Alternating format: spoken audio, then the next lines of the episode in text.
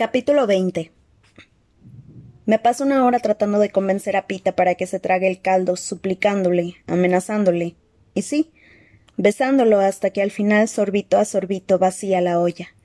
Entonces dejo que se quede dormido y me ocupo de mí. Me zampo una cena de, gras de granzo y raíces mientras veo el uniforme diario en el cielo. No hay muertes. De todos modos, Pita y yo le hemos ofrecido un día bastante interesante a la audiencia, así que con suerte los vigilantes nos concederán una noche tranquila. La costumbre hace que empiece a buscar un buen árbol para acurrucarme antes de caer en la cuenta de que eso se acabó, al menos por un tiempo. No puedo dejar a Pita sin protección en el suelo. No toqué nada en el lugar de su último escondite junto al arroyo. ¿Cómo iba a ocultar nada? Y estamos a cuarenta y cinco metros escasos de allí, aguas abajo. Me pongo las gafas, preparo las armas y me dispongo a, montar guardia. La temperatura baja rápidamente y en pocos minutos estoy helada como un témpano de hielo. Al final me doy por vencida y me meto en el saco de dormir con Pita. Está calentito y me acurruco con gusto hasta que me doy cuenta de que está algo más que calentito. Es un horno, porque el saco está reflejando la fiebre de Pita. Le pongo la mano en la frente y compruebo que está ardiendo y seca. No sé qué hacer. Lo dejo en el saco y espero a que el exceso de calor lo haga sudar la fiebre. Lo saco y espero a que el aire nocturno lo refresque. Acabo humedeciendo una venda y colocándose en la cabeza. Parece poca cosa, pero no me atrevo a tomar ninguna decisión drástica. Me paso la noche medio sentada, medio tumbada al lado de Pita, refrescando la venda e intentando no pensar en que soy más vulnerable ahora que me he aliado con él que cuando estaba sola. Anclada en el suelo, en guardia, con un enfermo a mi, cargo. Sin embargo, sabía que estaba herido y a pesar de ello vine por él. Tengo que confiar en que el instinto que me hizo ir a buscarlo fuera acertado. Cuando el cielo adquiere un tinte rosado, veo la capa de sudor sobre el labio de Pita y descubro que le ha bajado la fiebre. No hasta la temperatura normal, pero sí varios grados. Como la noche anterior, cuando recogía vides, me encontré con uno de los arbustos de bayas que me había enseñado Ru. Salgo a recoger la fruta y la aplasto en la olla del caldo mezclándola con agua fría. Me desperté y no estabas, me dice Pita, intentando levantarse cuando llego a la cueva. Estaba preocupado por ti. ¿Que tú estabas preocupado por mí? Pregunto, sin poder evitar la risa, mientras lo tumbo otra vez. ¿Te has echado un vistazo últimamente? Creía que Cato y Clove te habían encontrado. Les gusta cazar de noche. Sigue diciendo él todavía muy serio. ¿Clove? ¿Quién es? La chica del Distrito 2. Sigue viva, ¿no? Sí. Estamos ellos, nosotros, Tresh y la comadreja. Es el apodo de la chica del 5. ¿Cómo te sientes? Mejor que ayer. Esto es mucho mejor que el lodo, ropa limpia, medicinas, un saco de dormir. ¿Y tú? Ah, claro, volvemos al tema del romance. Lo había olvidado por un momento. Le toco la mejilla y él me toma la mano y se la lleva a los labios. Recuerdo que eso mismo hacía mi padre con mi madre y me pregunto dónde lo habrá visto Pita, porque seguro que no ha sido entre su padre y esa bruja con la que se casó. Se acabaron los besos hasta que comas. Le digo. Lo ayudo a apoyar la espalda en la pared y él se traga obedientemente las cucharas de papilla de bayas que le doy, aunque otra vez se niega a probar el granzo. No has dormido, me dice. Estoy bien. Respondo, a pesar de que me encuentro agotada. Duerme un poco, yo vigilaré. Te despierto si pasa algo, Katniss. Sigue diciendo al verme vacilar. No puedes estar despierta para siempre. En eso tiene razón. En algún momento tendré que dormir y mejor hacerlo ahora que Pete está relativamente alerta y tenemos la luz del sol a nuestro favor. Bueno, pero solo unas cuantas horas. Después me despiertas. Ahora hace demasiado calor para el saco de dormir, así que lo coloco sobre el suelo de la cueva y me tumbo encima, con el arco cargado en una mano, por si tengo que disparar en cuestión de segundos. Pita se sienta a mi lado apoyado en la pared, con la pierna mal estirada delante de él y los ojos clavados en el mundo exterior. Duérmete, me dice en voz baja y me aparta los mechones de pelo que me caen sobre la frente. A diferencia de los besos y caricias de mentira que nos hemos dado hasta ahora, este gesto resulta natural y tranquilizador. No quiero que pare, y él no lo hace. Me sigue acariciando el cabello hasta que me quedo dormida. Demasiado. He dormido demasiado. Lo sé en cuanto abro los ojos y veo que ya es por la tarde. Pita está a mi lado en la misma posición. Me incorporo sintiéndome algo a la defensiva, aunque llevo días sin encontrarme tan bien. Pita, se suponía que ibas a despertarme en un par de horas. ¿Para qué? Aún no ha pasado nada por aquí. Además, me gusta verte dormir. No frunces el ceño, lo que mejora mucho tu aspecto.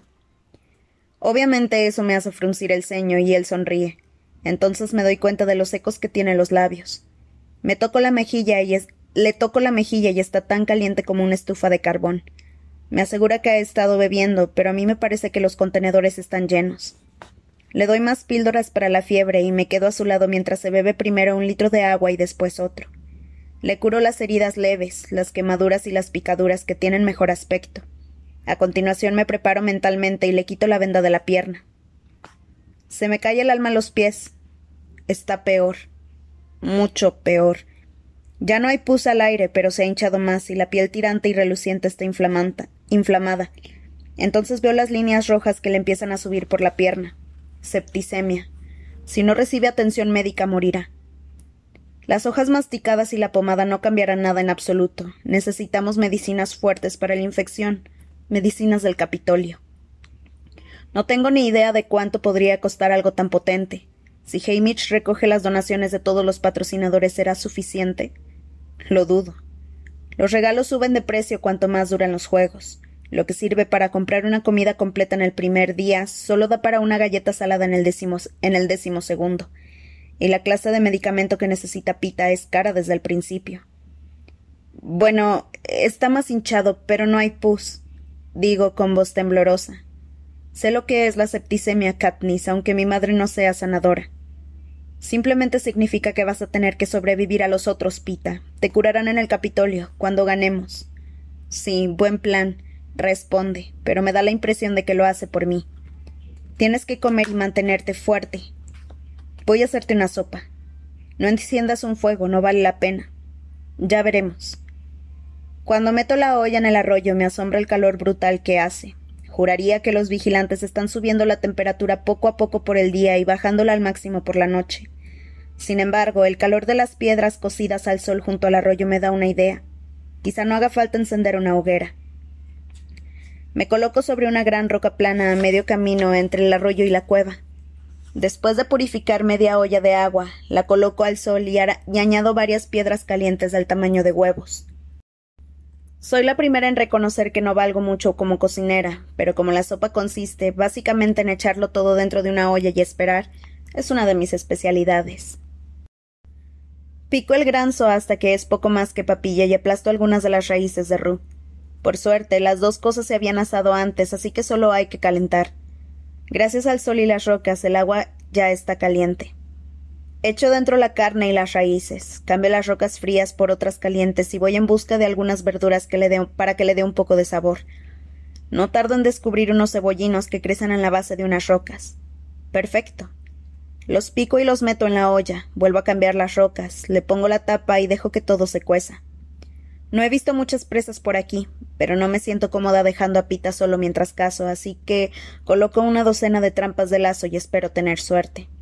Me pregunto cómo les irá a los demás tributos sin su principal fuente de alimentación. Al menos tres de ellos, Cato, Clove y la comadreja, dependían de ella, aunque seguramente Tresh no. Tengo la sensación de que comparte algunos de los conocimientos de Ruth sobre cómo alimentarse de la tierra. ¿Estarán luchando entre ellos? ¿Buscándonos? Quizá uno nos haya lo Quizá uno nos haya localizado y esté esperando el momento oportuno para atacar. La idea hace que vuelva a la cueva. Pita está tumbado sobre el saco de dormir a la sombra de las rocas. Aunque se anima un poco cuando entro, está claro que se siente fatal. Le pongo una tela fresca en la cabeza, pero se calienta en cuanto le toca la piel. ¿Quieres algo? Le pregunto. No, gracias. Espera. Sí, cuéntame un cuento. ¿Un cuento? ¿Sobre qué? No soy una gran cuentacuentos, se parece mucho a cantar. Sin embargo, de vez en cuando Prime saca alguno. Uno que sea alegre. Cuéntame el día más feliz que puedas recordar. Dejo escapar un sonido, mezcla de suspiro y, y exasperación. Que le cuente algo alegre me va a costar más trabajo que hacer la sopa.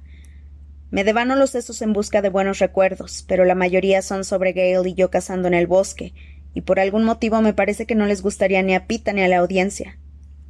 Eso me deja a Prim. ¿Te he contado alguna vez cómo conseguí la cabra de Prim? Pregunto, y él sacude la cabeza y espera, ilusionado. Así que empiezo, aunque con precaución, porque mis palabras se van a oír por todo Pane. Está claro que la gente ha sumado dos más dos y sabe de mi casa furtiva, pero no quiero buscarles problemas a Gale, sé la gracienta, la carnicera y los agentes de la paz de casa que me compran la carne, y eso es justo lo que haría si anunciara públicamente que ellos también infringen la ley. Esta es la verdadera historia de cómo conseguí el dinero para la cabra de Prim, Lady. Un viernes de mayo por la noche, el día antes del décimo cumpleaños de Prim, Gale y yo nos fuimos al bosque en cuanto acabó el colegio, porque yo quería recoger lo suficiente para comprarle un regalo a mi hermana. Pensaba en una tela nueva para un vestido o en un cepillo para el cabello. Nuestras trampas habían funcionado bien y el bosque estaba repleto de verduras, pero no más que cualquier otra noche de viernes. Decepcionada regresamos a casa, aunque Gale decía que nos iría mejor al día siguiente. Estábamos descansando un momento junto a un arroyo cuando lo vimos. Un joven ciervo, probablemente de un año, por su aspecto. Empezaban a salirle los cuernos, pequeños y cubiertos de terciopelo. Estaba preparado para huir, pero dudaba de nosotros porque no estaba acostumbrado a los humanos. Era precioso. Quizá dejó de ser tan precioso cuando recibió las dos los dos flechazos, uno en el cuello y el otro en el pecho. Gale y yo habíamos disparado a la vez. El ciervo intentó correr, pero tropezó y el cuchillo de Gale le cortó el cuello antes de que el animal supiera lo que pasaba. Por un momento sentí una punzada de dolor ante la muerte de algo tan joven y tierno, aunque después me, me gruñó el estómago al pensar en toda aquella carne joven y tierna. Un ciervo. Gale y yo solo habíamos cazado tres en total. El primero era una hembra que tenía una pata herida, así que casi no contaba. Sin embargo, de aquella experiencia habíamos aprendido a no llevar la presa rastras hasta el quemador, porque había sido el caos, compradores pujando por las piezas e intentando arrancarlas ellos mismos. Sae la Gracienta había intervenido y nos había enviado con la sierva a la carnicería, pero el animal estaba destrozado. Le habían quitado trozos de carne y tenía la piel llena de agujeros. Aunque todos pagaron lo justo, la presa perdió valor. Por eso, cuando cazamos el ciervo, esperamos a que oscureciera para meternos por el agujero de la alambrada que estaba más cerca de la carnicería. A pesar de que todos supieran que cazábamos, no era buena cosa que nos vieran arrastrar un ciervo de sesenta y ocho kilos por las calles del distrito 12 a plena luz del día, como si se lo restregáramos en las narices a los funcionarios. La carnicera, una mujer bajita y regordeta llamada Ruba, abrió la puerta trasera cuando llamamos. Con Ruba no se regatea. Ella te da un precio y tú lo tomas o lo dejas, pero es un precio justo. Aceptamos su oferta por el ciervo y ella añadió un par de filetes de venado que podríamos recoger después de que lo destazara. Incluso dividiendo el dinero entre los dos, ni Gale ni yo habíamos tenido tanto junto en nuestra vida. Decidimos guardarlo en secreto y sorprender a nuestras familias con la carne y el dinero a la noche siguiente. En realidad, así es como conseguí el dinero para la cabra, pero a Pita le dije que vendí un antiguo medallón de plata de mi madre. Eso no le hace mal a nadie. Después sigo con la historia a partir de la tarde del cumpleaños de Prim. Gail y yo fuimos al mercado de la plaza a comprar telas para el vestido de Prim. Mientras acariciaba un trozo de grueso algodón azul, algo me llamó la atención. Al otro lado de la veta vivía un anciano con un pequeño rebaño de cabras. No sé su verdadero nombre, pero todos lo llaman el hombre de las cabras. Tiene las articulaciones hinchadas y retorcidas en extraños ángulos, además de una tos seca que demuestra que trabajó muchos años en las minas. Pero es un tipo con suerte. En algún momento consiguió ahorrar lo suficiente para comprar las cabras, y ahora tiene algo que hacer en su vejez, al menos en vez de morirse de hambre poco a poco. Aunque es sucio e impaciente, sus cabras están limpias y su leche es buena. Si tienes dinero para pagarla, claro. Una de las cabras, una blanca con manchas negras, estaba tumbada en un carro y no resultaba difícil averiguar por qué. Algo, probablemente un perro, le había mordido la paletilla y se le había infectado. Estaba mal. El hombre de las cabras tenía que levantarla para ordeñar, pero se me ocurrió que conocía a la persona perfecta para curarla. Gale, susurré. Quiero esa cabra para Prim. Tener una cabra podía cambiarte la vida en el Distrito 12. Esos animales se alimentan de casi cualquier cosa. La pradera es un lugar perfecto para darles de comer y pueden proporcionar casi cuatro litros de leche al día. Para beber, para hacer queso y para vender. Ni siquiera va contra la ley. Está mal herida, dice Geo. Será mejor que le echemos un vistazo más de cerca. Nos acercamos y compré una taza de leche para compartir. Después nos pusimos delante de la cabra como si sintiéramos curiosidad y no tuviéramos nada mejor que hacer. Déjenla en paz, dijo el hombre. Solo estamos mirando, respondió Gale. Bueno, pues miren deprisa, va directo a la carnicería. Casi nadie compra su leche y si la compran pagan la mitad. ¿Qué te da la carnicera por ella? le pregunté. Espera a ver, contestó el hombre, encogiéndose de hombros. Me volví y vi que Ruba se acercaba a nosotros. Qué bien que aparezcas, le dijo el hombre de las cabras cuando llegó. Esta chica de aquí le ha echado el ojo a tu cabra. No, si ya está apalabrada. Repuse intentando sonar despreocupada. No lo está, dijo Ruba, mirándome de arriba abajo. Después miró hacia la cabra con el ceño fruncido. Mira esa paletilla. Seguro que la mitad del bicho estará tan podrido que no me servirá ni para salchichas. ¿Qué? Teníamos un trato. Teníamos un trato por un animal con unas cuantas marcas de dientes, no por esto. Véndesela a la chica si es lo bastante tonta para comprarla. Antes de alejarse vi que Ruba me guiñaba un ojo. El hombre de las cabras estaba enfadado, pero seguía queriendo quitarse la cabra de encima. Tardamos media hora en acordar un precio, y ya teníamos a nuestro alrededor a una multitud de espectadores deseosos de dar su opinión. Era un trato excelente si la cabra vivía, pero un robo si se moría. Todos querían opinar mientras yo me limitaba a llevarme la cabra. Gale se ofreció a cargar con ella. Creo que quería ver la cara de Prim tanto como yo. En un momento de absoluta felicidad compré un lazo rosa y se loteé al cuello y después corrimos a mi casa. La reacción de Prim cuando entramos con la cabra fue memorable. Hay que recordar que es la misma chica que lloró hasta que logró salvar a aquel horroroso gato viejo, Buttercup. Estaba tan emocionada que empezó a llorar y a reír a la vez. Mi madre no estaba tan segura al ver la herida, pero las dos se pusieron a trabajar con ella, aplicándole hierbas y engatusando al animal para que se tragara los brebajes. ¿Suenan como tú? dice Pita. Casi se me había olvidado que estaba conmigo. Oh, no, Pita, ellas saben hacer magia. Esa cosa no podría haberse muerto ni queriendo. Respondo, aunque me muerdo la lengua porque me doy cuenta de lo que le parecerá mi afirmación a él, que se muere en mis incompetentes manos. No te preocupes. No quiero. Bromea. Termina la historia. Bueno, eso es todo. Solo que recuerdo que aquella noche Prim insistió en dormir con Lady en una manta junto al fuego y que, justo antes de dormirse las dos, la cabra le lamió la mejilla como si le diera un beso de buenas noches o algo así. ya estaba loca por ella. ¿Todavía llevaba puesto el lazo rosa? Creo que sí. ¿Por qué? Intento imaginármelo, responde pensativo. Ahora entiendo por qué fue un día feliz. Bueno, sabía que esa cabra era una mina de oro. Sí, claro que me refería a eso, no a la inmensa alegría que le diste a tu hermana, a la que quieres tanto que ocupaste su lugar en la cosecha, dice Pita en tono irónico. La cabra se ha amortizado con creces, insisto, con aire de superioridad. Bueno, no se atrevería a lo contrario teniendo en cuenta que le salvaste la vida. Pretendo hacer lo mismo. ¿De verdad? ¿Y cuánto decías que me ha costado? Muchos problemas. No te preocupes, te lo pagaré con intereses. No dices más que tonterías. Respondo y le toco la frente. La fiebre no hace más que subir. Aunque estás un poco más fresco. El sonido de las trompetas me sorprende. Me pongo en pie de un salto y me asomo corriendo a la entrada de la cueva.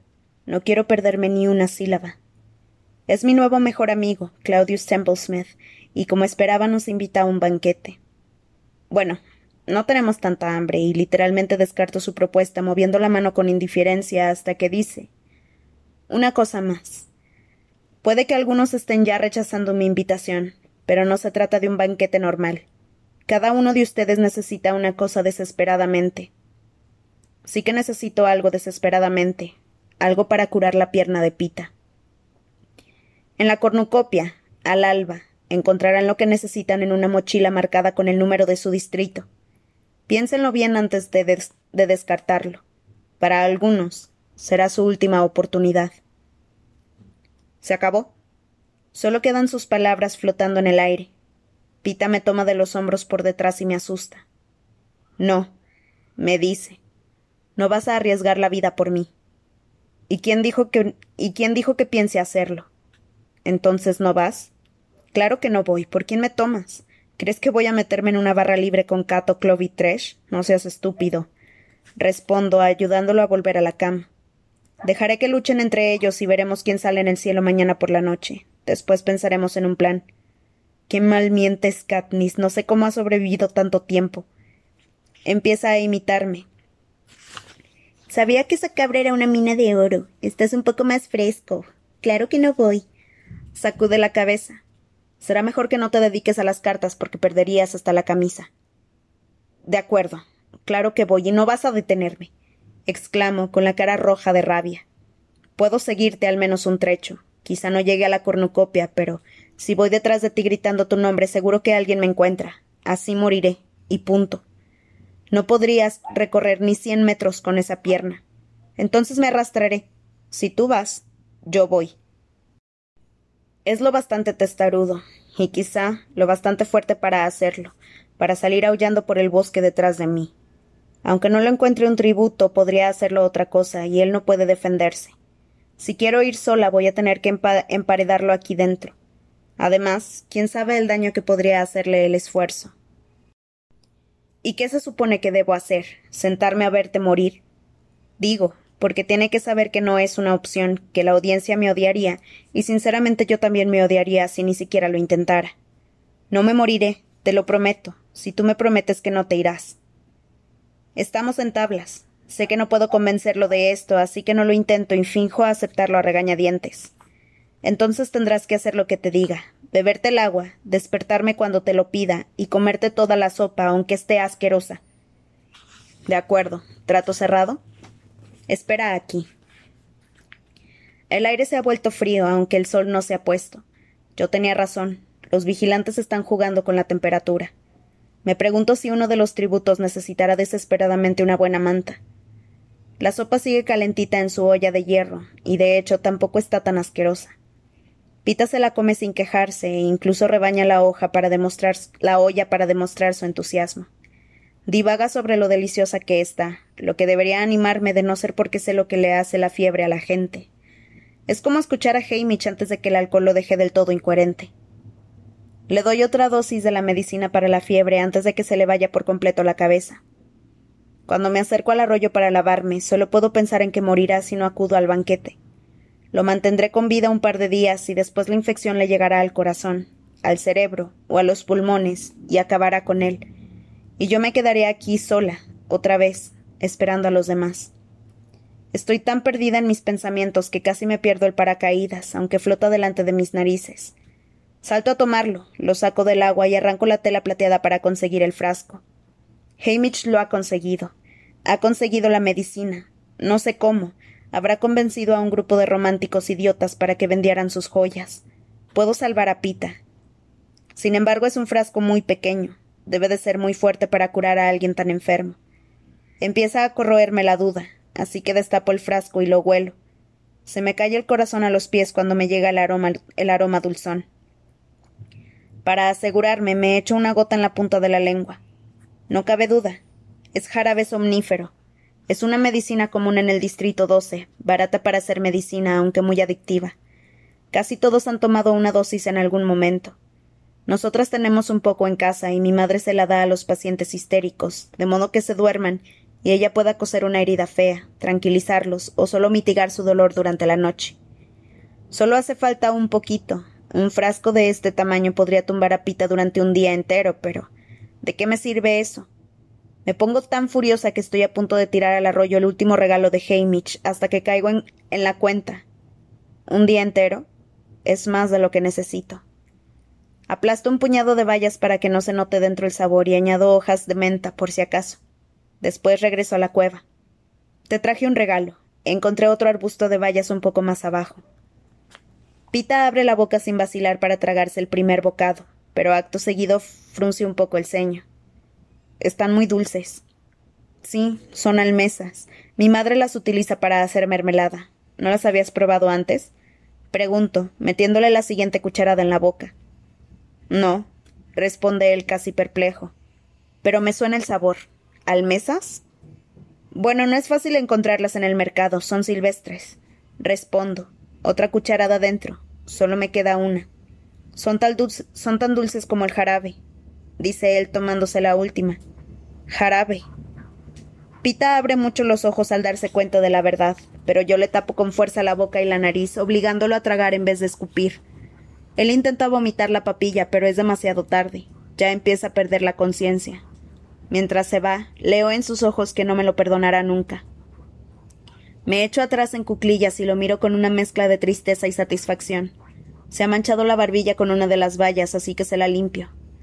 ¿Quién era la que no podía mentir, Pita? Digo, aunque sé que no puede oírme. Da igual. El resto de Panem sí puede.